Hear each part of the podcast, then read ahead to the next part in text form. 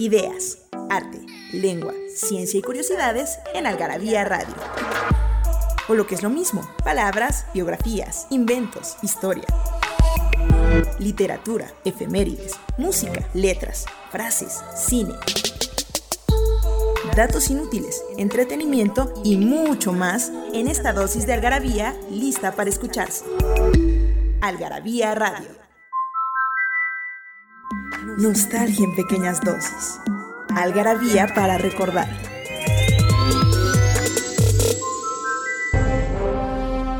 ...30 de noviembre de 1835... ...nace el escritor de novelas y cuentos estadounidense... ...Mark Twain.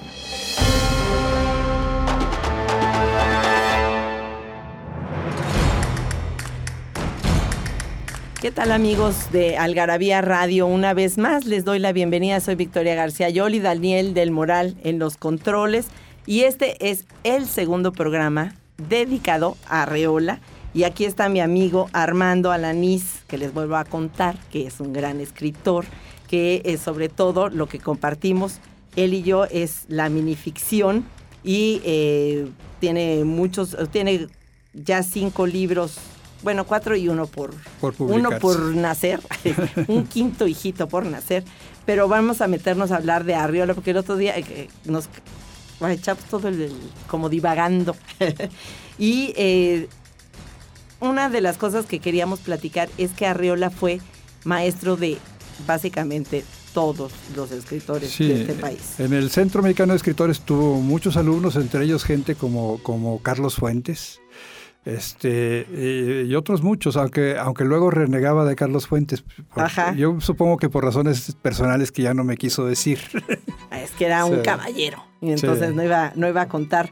Pero bueno, y aquí en, la revista vemos ya encontramos fotos con todo mundo. Aquí hay una con Vicente Leñero, fue maestro de pues es que toda esa generación Tuvo talleres en la UNAM, daba clases de todos los de la onda, de José Agustín y de todos, de, eh, de José Agustín eh, fue. Ajá, de Gustavo Sainz, de, Margot Glantz fue maestro.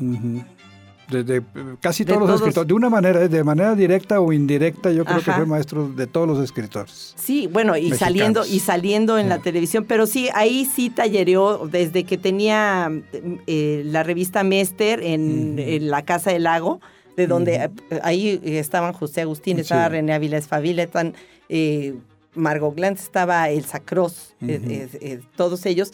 Y em, después en el Centro Mexicano de, Escritores, ahí sí tallereó y sí corregía y sí... Y era muy chistoso porque en, la misma, en esa misma generación eh, eh, Juan Rulfo era uno de los maestros y el otro era eh, Arriola y eran totalmente opuestos en su forma de ser, en la forma de expresarse. completamente diferentes. Ajá, entonces qué tipo, ¿no? ¿Qué clase de resultado de bichos les, les dio?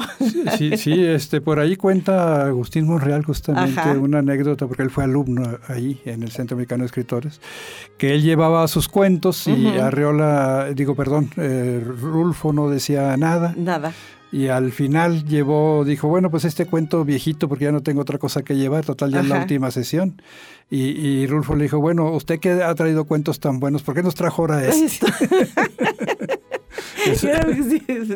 porque ya como no, como no tenía guía, pues si no te dicen, pues sí. ¿no? Pero no soltaba prenda, como que era parco para no quería elogiar a nadie. Pero sí cuando se decidía fulminar, ahí ahí en una, en una eh, que ya lo publicamos, creo, en Algarabía, que cuenta René Avilés Favila también como, como dio en la cátedra Juan Rulfo, dio una conferencia sobre Juan Rulfo Maestro. Por supuesto, necesariamente tiene que hablar de Arreola, ¿no? Y cómo eran las versiones diferentes, pero ahí dice que Rulfo una vez, eh, y, y, no me va a acordar a quién fue, creo que fue, no, no, no me voy a acordar a quién fue, que le dice, a su cuento le falta luz. Fíjate. Préndale un cerillo. Préndale un cerillo. Saquémelo porque no sirve. Yo digo que a veces hay maestros. Por ahí me contaron que, a, que debían a veces hacía algo semejante. Por ejemplo, un poeta joven, pero pues a lo mejor no muy bueno, leía un poema, pues todo de sus primeros poemas. Y entonces Arreola le dijo, el señor es un poeta es un gran poeta y, pone en el pizarrón con letras grandotas poeta. Realmente se estaba burlando de él. Exactamente. Sí, pues, sí, y, aparte se, se, burlaban el uno del otro. Así También decía decía que este dice nadie que, Arriola opinando de Rulfo. Dice, nadie escribe como Rulfo. Ni él. Y Rulfo, por su parte. Sí, se burlaba de que solo escribió dos libros. Y Rulfo llegaba a decir barbaridades realmente, pero con ganas de fregarse a su amigo Arreola. Decía, no, es que Arreola ha leído como cuatro libros en su vida, pero los, los baraja también, que parece que tiene una gran erudición. Ajá. Es, este, en realidad sí la tenía. Ajá, sí, la verdad es que sí. Y lo que pasa es que ese, ya lo decíamos del programa anterior, Arreola empezaba a hablar y no acababan nunca. Esa eh, eh, eh, conferencia que vi, que le hace cuatro preguntas, pues básicamente y tenía que contar toda su vida. Nos quedamos como a los 25, 26 años, lleva dos horas hablando, ya, ya está afónico. Y ahora hay una paradoja. Hablaba largamente, pero escribía en corto. Eh, eh, aún sus textos, sus, cuentos más largos no son muy largos. Como el guardagujas pues, tendrá unas ocho páginas. No, ni la novela es larga. Ni la novela, son puros fragmentos. Son 100 páginas. Podremos, podemos llamar la novela fragmentaria. Ajá, sí, y son 100, y, son 100 páginas, no más. Así es. Y, pero desde el otro programa yo me quedé, la Universidad de Aguascalientes eh, publicó este libro que se llama La Palabra Educación, donde van recogiendo como cosas que va diciendo eh, Arreola a lo largo de, toda su vida como maestro, como docente y, por supuesto la lectura es medio raro, ¿no? Pero es, van eh, los capitulitos o como lo fueron poniendo, pues es de las palabras que estaban alrededor. Pero donde lo abras, lees algo inteligente dicho por, por Arreola, ¿no? El hombre ha pretendido sobrepasar su tamaño natural. El, error de nuestra civilización y nuestra historia está en la pérdida de las proporciones. El hombre ya no vive en una escala natural con sus propios ideales en el medio ambiente que lo rodea y padece megalomanía, el delirio de grandeza. Totalmente, quién sabe cuándo lo dijo, en qué momento lo dijo, pero tiene toda la razón y cada vez estamos peor. Sí, eh, eso nos O sea, nos señalaron el error hace años y seguimos, ajá, y seguimos, ¿no? Seguimos en, la misma necedad, ¿verdad? Y lo abro 20 páginas más adelante y dice, no quiero venir aquí con la demagogia de la juventud del porvenir o el futuro de la patria, no, porque los jóvenes ya no son ahora testigos, jóvenes y coautores de lo que ocurre. Los jóvenes no deben reducirse a limitarse a la crítica de este mundo podrido. Es maravilloso. Ah, porque, y yo estoy de acuerdo porque siempre vamos a tener aquí un corte rapidísimo y regresamos y ahorita voy a decir con lo que no estoy de acuerdo.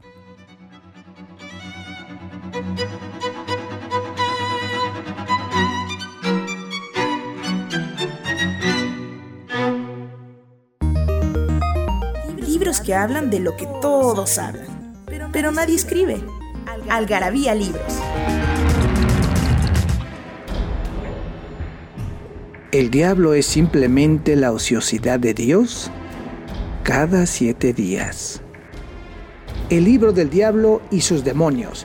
Fernando Montes de Sicilia.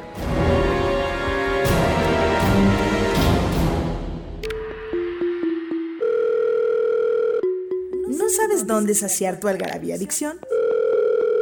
En Algarabía Shop conviven todas nuestras publicaciones, objetos y mini almanaques de los creadores de Algarabía y el Chingonario, Algarabía Shop. Palabras para llevar. www.algarabíashop.com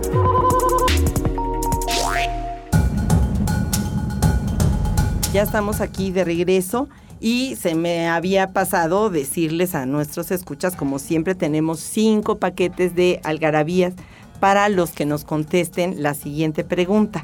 Es ¿qué animal mexicano cita Arreola en su bestiario? Los que nos manden su respuesta a cartas.algarabía.com recibirán su regalo. Muy bien, bueno, vamos a, estábamos diciendo, acabamos de leer este fragmento de Arreola en el que dice que los jóvenes no se deben de de quedar estáticos, sino comprometerse y ser actores. ¿No? Y siempre yo pienso en esa frase que dice de los niños son el futuro de México, digo, pero pues luego llega el futuro se hacen adultos y puras decepciones. Sí, los alcanza pronto el futuro. los alcanza pronto el futuro, los rebasa y los atropella. ¿De quién más fue maestro Arriola? Mira, yo creo que de todos, eh, eh, de todos los escritores mexicanos eh, que fueron, algunos sus contemporáneos o que eran un poco más chicos que él, ¿verdad? Alguno de ellos, que después diremos su nombre para no revelar, no revelar. parte de la respuesta, Este, dice que se, va, se cita con Arriola en un café y se ah, ya sé de quién estás hablando, pero ya podemos decir la respuesta ah, porque el programa pasado ya pasó. Ah, Estamos hablando de José Emilio Pacheco. De José Emilio Pacheco. Entonces Pacheco, que era muy joven, va con Arriola, se cita con Arriola en una cafetería y se sorprendió mucho de que Arriola pidiera un square. Ajá. Él pensaba que Arriola era puro era súper refinado, ajá. tinto, pero no un square. Ahí se dio cuenta de que los escritores son de carne y hueso. De carne y hueso. Y entonces, fíjate que acaba de, conocer, e incluso ahí tenemos también amigo de este programa y, em, ya estuvo aquí con, ha estado varias veces y es eh, de la Junta de Consejo de Algarabía. Eh, David Gutiérrez llegó a ser, eh, es de las últimas generaciones, si no es que la última generación del Centro Mexicano de Escritores, y todavía le tocó a Arriola de maestro. Y ahora que conocí a otra amiga, me dice, esta fue porque, dice, de haber sabido quién era y de haber puesto los pies en la tierra, de saber que yo iba a terminar siendo poeta, hubiera hecho el doble de caso de lo que, de, de que era este de quién era mi maestro, pero era maestro de Chari Gumeta, que es una poeta de Chiapas, que eh, era su maestra en la prepa, en el CCH. Entonces, como era, pues eh, ya me tocó con Arreola, como te gusta, te toca con Pérez o con, ¿no? Con una maestra con otra, pues tampoco dice, no le hacían mucho caso, ya se no entrega la tarea Sí, yo, bueno, es una cuando me estaba contando, yo así, muerta de carajo, lo que hubiera dado porque me dieron una clase. Ahora, yo no estuve en un taller de Arriola, pero cuando estuve en su casa una, con mi esposa Susana, una, toda una tarde, eso fue como una maestría esa tarde. Y se habló, se habló de todo, no fue nada así formal, ni mucho menos, nos reímos. Este, se quejaba Reola de que con el frío le dolían los huesos. ¿Cómo cuántos años tenía ella? Eh, yo creo que tenía unos 70 años, más o menos, pero como ah, hacía frío, decía es que llegan ustedes muy tarde a mi vida. Eh, ya con el frío, con el otoño me duelen los huesos. Y entonces Susana le dijo, pero si se ve usted muy bien, muy guapo. Pues esa fue como la llave mágica, porque Arriola era muy vanidoso. Ay, bueno, y mujeril, le encantaban las niñas. Y mujeriego, entonces se puso a hablar con nosotros largo y tendido durante toda la tarde. Hacia el final de la tarde vino una señora, probablemente su esposa, a decirle que lo buscaban unas personas de Televisa en la puerta y dijo que esperen. Que esperen. Y, y siguió platicando con nosotros. Cuando salimos, las personas de Televisa ya no estaban.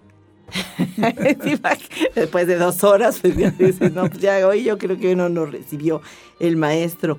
Y eh, también, bueno, sabemos que cuando fundó Mester y que tenía este taller, tallereaba en su casa, imagínate la generosidad. tenía todos los escuelos ahí metidos haciendo no cobraba, eh, barbaridades. veces, no cobraba y se tomaban su coñac, dice René, que, ¿no? René que eh, no, les, no les convidaba, por supuesto que no, ¿no? pero pescaron que estaba en una, ¿En, una A, la cena, entonces pues ahorita vengo, voy al baño y se iban a la cocina a robarse el coñac y le entonces luego se te andaban cooperando para recuperárselo. Entonces, todos se lo roban y por supuesto Arriola se debe haber dado cuenta mil veces, pero nunca les dijo nada porque siempre vas por ahí periódicamente Era muy generoso. Eh, eh, reaparecía. Se, se, cuenta que cuando ganaba algún dinero compraba eh, botellas de vinos muy caras y se las regalaba a sus amigos y se enojaba si no las aceptaban y al rato ya no tenía dinero. Ajá, pues por como buen escritor, ¿no? exactamente. la, la bebida y sin dinero, eso es eh, como una cosa pegada con otra. Fíjate, quiero leer lo que dice Vicente Leñero de él que habla de, de, él en esa, en esa casa, en esa cercanía. Dice, en el comedor de la casa frente al tablero convertido en centro de mesa, los ojillos siempre vivos de arreola, oblicuos como los de un alfil, miden anticipadamente la trenza de jugadas infinitas. El cabello alborotado en rizos, un poco más corto que hace un par de años, sus dedos largos en titiritero inquieto, el cuello de ganso escapándose de la camisa abierta, su presencia todo lo hacen parecer como antes, un duende hechizo actuando en un recuadro de remedios varo. Ah, fantástico. Fantástico. es que, o sea, como tú dices que era un personaje, realmente era un personaje. Yo cuando lo veía en la tele sí lo admiraba. Sí, sí, un, gran personaje y un escritor como pocos en el siglo XX mexicano. Exactamente. Y sabes, en este, en este libro, no sé si en el tuyo, en este está la, que tengo el de la narrativa completa, el prólogo es de, Felipe Garrido, que es también fenomenal. también, fue, fue maestro de Felipe Garrido. Eh, no lo sé si fue, si fue su alumno, pero habla Pero habla fabuloso, maravilloso de él y, nos va contando cómo, cómo en, toda, toda la serie de textos y en todo lo, este, lo que se decía de él, por ejemplo, lo que escribió Carballo.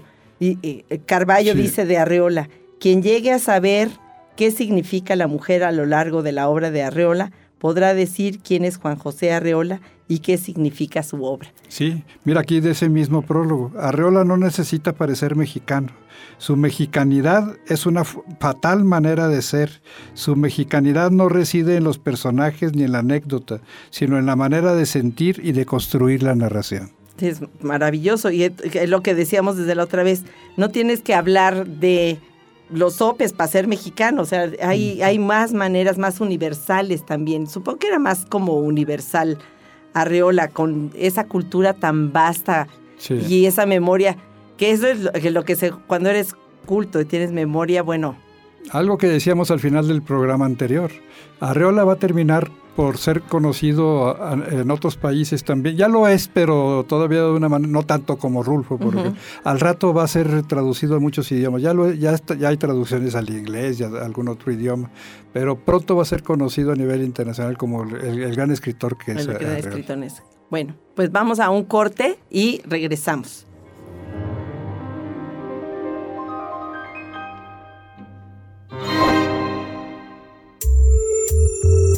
Taquitos de suadero, longaniza, al pastor, de cabeza, de costilla, de pancita y demás.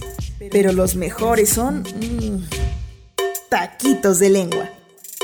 Sacar la sopa. Expresión que significa lograr que alguien diga la verdad sobre algún asunto o revele algún chisme.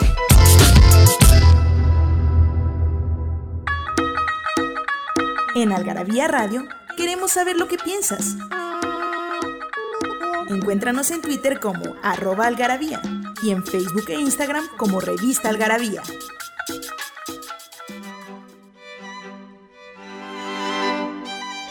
Bueno, regresamos y les recuerdo que tenemos cinco paquetes para las primeras cinco personas que contesten correctamente qué animal mexicano cita Arreola en el bestiario y manden su respuesta a cartas.algarabía.com. Y bueno, seguimos hablando de, de Arreola.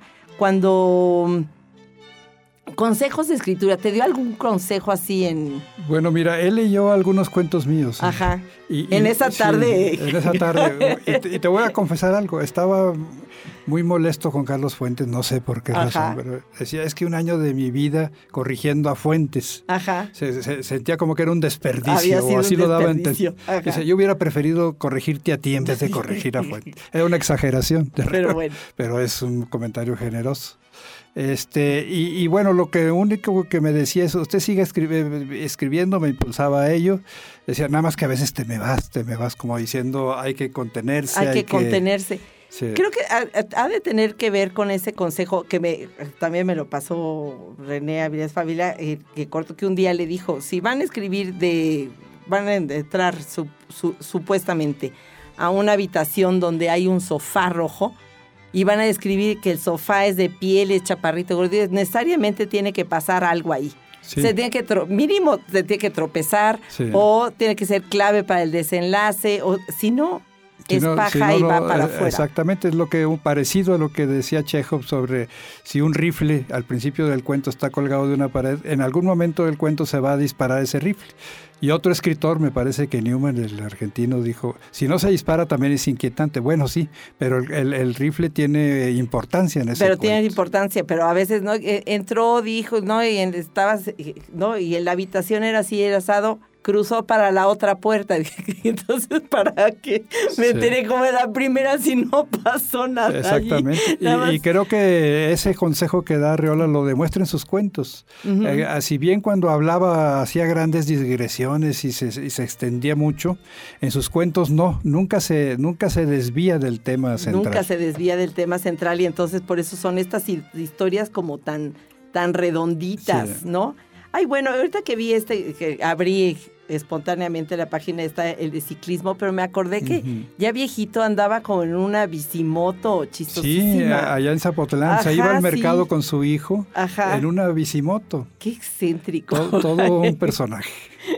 con su capa, ¿eh? Ajá, sí, sí, sí, sí, y aparte, pues siempre muy propio, muy caballero, muy... El, este, Como uno de esos caballeros antiguos, nada más que en bicimoto. Nada más que ah, por eso, entonces es un poco contrastando, ¿no? A, la antigua, pero en bicimoto. Así es. Oiga, entonces voy a leer ciclismo. Dice, se me rompió el corazón en la trepada al monte Ventux y pedaleo más allá de la meta ilusoria. Ahora pregunto desde lo eterno en el hombre, ¿cómo puedo emplear con ventaja los tres segundos que logré descontar a mi más inmediato perseguidor. Sensacional. O, esto que dice el principio del sapo, que es también un cuento muy corto. Bueno, realmente no es un cuento, es una eh, es un eh, texto sobre el sapo, pero prácticamente es, un del poema. ¿eh? Bestiario, ajá. del, bestiario. Salta de vez en cuando solo para comprobar su radical estático.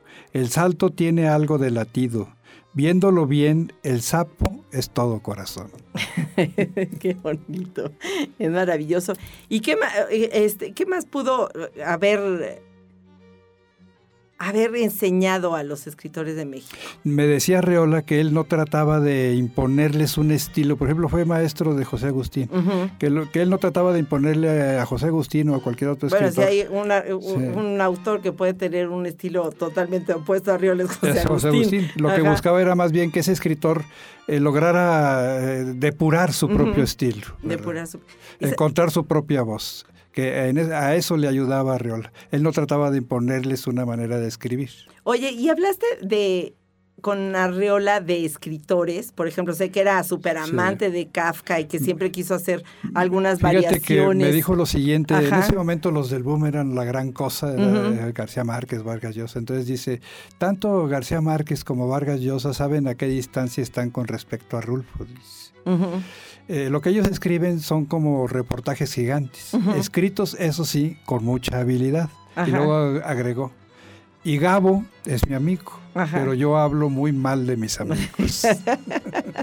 Ah, esa, esa, tarde habló mal de todo mundo menos de Rulfo. Menos de. Eh, eh, de, Rulfo sí habló muy bien. Ajá, mira, y, que, de, Borges, ajá, y que se, de Borges, que era el... Pero de literatura mm, internacional de otros países. Por eso te digo, sé que es eh, amante de Kafka, cañón. Por supuesto, Kafka, bueno, desde luego, él decía, le pregunté por el cuento El guardagujas y me decía que estaba colgado, que era un cuento colgado de Kafka. Pero eh, no le gustaba mucho buena parte de la literatura contemporánea, desconfiaba de ella, lo dijo varias veces. Varias veces lo repite, sí. Este, dice así, amo el lenguaje por sobre todas las cosas y venero a los que mediante la palabra han manifestado el espíritu, desde Isaías a Franz Kafka. Desconfío de casi toda la literatura contemporánea. Vivo rodeado por sombras clásicas y benévolas que protegen mi sueño de escritor, pero también por los jóvenes que harán la nueva literatura mexicana. En ellos delego la tarea que no he podido realizar para facilitarla les cuento todos los días lo que aprendí en las pocas horas en que mi boca estuvo gobernada por el otro, lo que oí un solo instante a través de la zarza ardiente. Fabuloso. Fabuloso. De Ítalo Calvino decía qué nombre tan raro. Como que no le gustaba Como que no le gustaba mucho. Pero el, eh, pues la verdad es que qué fortuna que lo pudiste tratar. Mira, ¿qué hay aquí? Dice, me han preguntado la semana pasada, maestro, ¿por qué no me hace una lista de cuatro o cinco libros? Aquí está todo el conocimiento. Empezamos a repasar las enciclopedias y a, vestir con títulos de libros. Muchas personas deberían llevar en el traje nombres, autores y cosas de la cultura. Cultura puesta como una moda. Hay que añadir al vicio del universitario de los padres, digo, universitarismo de los padres, específicamente de los míos, que toda su vida deploraron que yo no tuviera un título. ¿Podrá crearse la carrera del hombre y la carrera de la mujer? Claro. Porque se defendía de ser como autodidacta. Sí pues qué orgullo ser, imagínate ser un autodidacta de ese nivel. No, bueno, este, él realmente, porque eh, habla de eh, alguna máquina y parece que la conociera a fondo, te habla cómo, cómo está construida esa máquina, cómo funciona, lo mismo con los animales, lo mismo con los oficios, parecía saberlo todo. Con, con los oficios parece saberlo, bueno, practicó muchos. Practicó muchos, fue hasta Ah, vendió eh, tepache. Dice, dice, yo fui también tepachero como mi padre. Y por tepachero perdí algunas novias. y fíjate, hubiéramos platicado también qué pesa de la mujer, porque hay muchos que lo acusan de chauvinista y eh, todo. fue muy mujeriego. y eh, Felipe Garrido lo defiende, dice, pues más bien es como la, en unas sí, ¿no? Y en otras no. Mm, ¿no? y todo lo que dice de... Sí, de repente dicen que era un poco misógino, pero yo más bien creo que era mujeriego. Mujeriego, Amaba a las eso, e, eso sí, sin duda. Bueno, pues ya se nos acabó el programa, Armando. Muchísimas gracias. Daniel, muchísimas gracias. Espero que hayan disfrutado todas estas digresiones sobre Arreola, mi ídolo, nuestro eh, ídolo. Gracias, el maestro Arreola.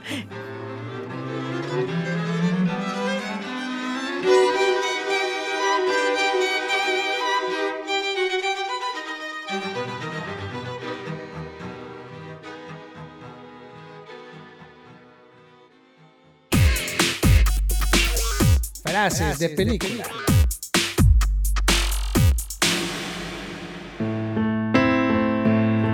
Si lo que perdemos no nos hace más fuertes, lo que extrañamos, lo que no podemos tener, entonces nunca podremos hacernos lo suficientemente fuertes. ¿O sí?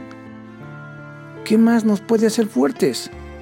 Tomado de la película Hotel New Hampshire, 1984, dirigida por Tony Richardson.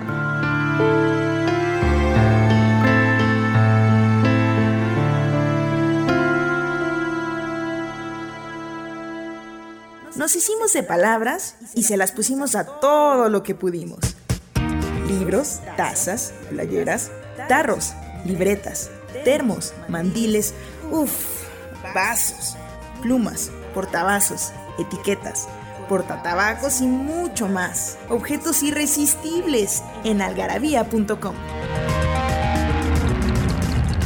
Esto fue Algarabía Radio. Conocimiento, ingenio y curiosidad. Porque la cultura no solo está en las bibliotecas, museos y conservatorios. Algarabía Radio